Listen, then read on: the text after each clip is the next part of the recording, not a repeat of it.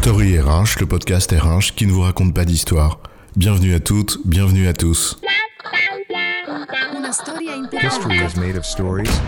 Dans cet épisode, nous allons nous poser une question. Dans quelle mesure la quête d'épanouissement personnel est-elle compatible avec l'intérêt collectif en entreprise? Laissez vos salariés libres de toute contrainte et vous verrez, ils écloront tel un bouquet qui s'ouvre au soleil. Veillez à leur total épanouissement personnel et vous verrez ce que vous verrez. Le tout agrémenté de photos et de vidéos évocatrices, ici du feuillage qu'on libère de son filet contraignant et qui explose, là une photo d'un paysage apaisant qui respire équilibre et méditation. Chacun y va de son appel à l'équilibre, à l'épanouissement personnel, à la quête d'un ikigai qu'il mérite bien, au prétexte qu'un salarié heureux ferait la performance de l'entreprise. Et chacun y va de son injonction au bonheur, avec sa petite phrase empruntée à ce philosophe ancien, dont il a découvert le nom à la faveur d'un copier-coller sur un site de citation.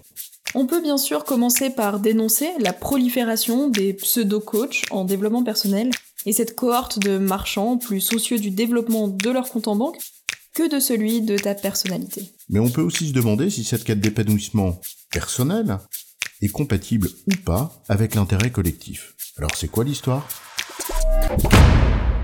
Commençons par poser le cadre en disant que nous n'allons pas ici nous demander si, à titre personnel, la recherche d'épanouissement personnel et ce qu'on est prêt à lui sacrifier est légitime ou non, c'est pas vraiment le sujet, c'est un choix précisément personnel. Nous n'allons pas non plus critiquer le marché florissant, aux contours bien nébuleux qui en résultent. Il y a un marché, donc il y a des marchands, et comme toujours, des gens sérieux et sincères comme des margoulins de la pire espèce. C'est la loi du genre. En revanche, la question qui se pose est celle du degré de compatibilité entre deux exigences. D'une part, cette exigence de plus en plus pressante de l'individu qui, à tort ou à raison, on le redit, c'est pas le sujet, estime qu'il est en droit de s'épanouir au travail et en fait une de ses préoccupations centrales. Et de l'autre, la réussite de toute entreprise qui est, par nature, le fruit d'un travail et d'un effort collectif. La question qui se pose à l'individu, qui appartient à un collectif dont il est partie prenante, est au fond assez simple. Quel est le guide de ses arbitrages? Son épanouissement personnel ou la réussite de ce à quoi il participe? Dit en d'autres termes, cette quête d'épanouissement personnel dans son travail se fait-elle au détriment de la réussite du projet collectif ou pas?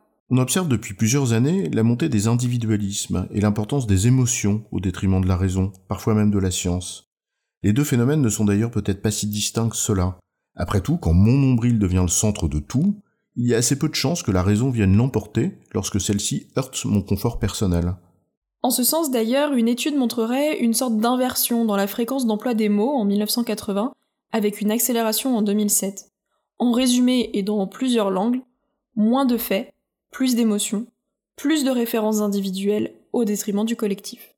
Le problème donc qui se pose, c'est celui de ton curseur personnel, entre d'une part ce que ta participation à un projet collectif requiert, parfois, comme effort, et qui peuvent te sembler comme nuisibles à l'égard de ton épanouissement. Et de l'autre, cette appétence pour un bien-être au travail que tu ramènes à ton propre épanouissement personnel. On peut là, sans jugement de valeur, formuler plusieurs remarques. La première réside dans le fait que cette posture qui consisterait à privilégier systématiquement ton épanouissement personnel, même lorsque cela se fait au détriment du collectif, suppose que tu considères que la réussite collective ne peut pas être source d'épanouissement pour celui qui y a participé.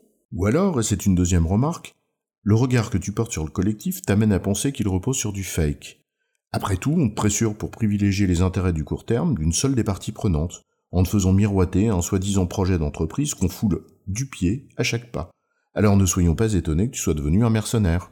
Peut-être une troisième remarque aussi. Peut-être considères-tu que le bien-être est un dû et que tu n'es pas prêt à faire les efforts que toute activité professionnelle requiert? L'épanouissement du clown à la fin de son spectacle lorsqu'il fait révérence face à une standing ovation, c'est aussi une révérence aux heures d'efforts sans relâche qui l'ont mené là.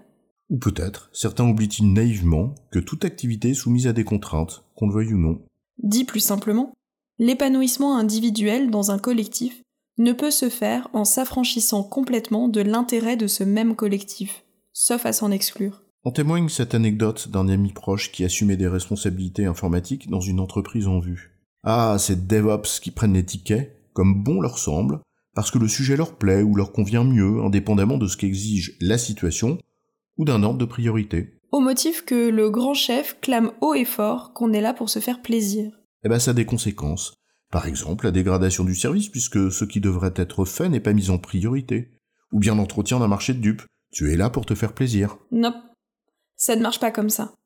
Une entreprise n'est pas une colonie de vacances où chacun fait ce qui lui plaît, mais où chacun doit faire ce qu'il faut. Pas parce que ça l'arrange, mais parce que c'est son job. Celui pour lequel, accessoirement, il est payé. Et parce que c'est la contribution qu'on attend de lui pour la réussite du projet collectif. Et ces remarques nous renvoient à cette éternelle question du bien commun, dont de la Soujol et Morin affirmaient que, je cite, c'est en lui que se résout la possible antinomie personne, communauté. Fin de citation. L'entreprise a-t-elle su en créer les conditions, c'est-à-dire faire en sorte que son projet, sa raison d'être, sa mission, son ambition, bref, ce qu'elle est, fait et veut devenir, soit vécu comme un bien commun par toutes les parties prenantes?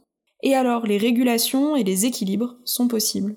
La recherche d'épanouissement personnel n'y est alors pas incompatible avec l'intérêt collectif car chacun aura un guide pour ses propres arbitrages et saura trouver de justes équilibres. Ou pas. Dans ce cas, seul le rapport de force prévaut, et chacun prend à qui il peut avant d'entreprendre, ou chacun tire la couverture à soi au détriment de l'intérêt des autres, estimant que l'entreprise n'est pas le sujet, mais l'objet de ses propres intérêts. Règnent alors les logiques d'asservissement dans lesquelles la quête d'épanouissement des uns est rarement totalement compatible avec l'intérêt du tout. En résumé, la quête d'épanouissement personnel est compatible avec l'intérêt collectif dès lors que cet intérêt collectif est considéré comme un bien commun. Chacun saura alors faire ce qu'il faut avant ce qui l'arrange. À l'inverse, seuls les rapports de force prévaudront et le collectif sera illusion. J'ai bon, chef? Oui, tu as bon, mais on va pas en faire toute une histoire. Story RH, le podcast RH qui ne vous raconte pas d'histoire. Retrouvez tous les épisodes sur storyrh.fr.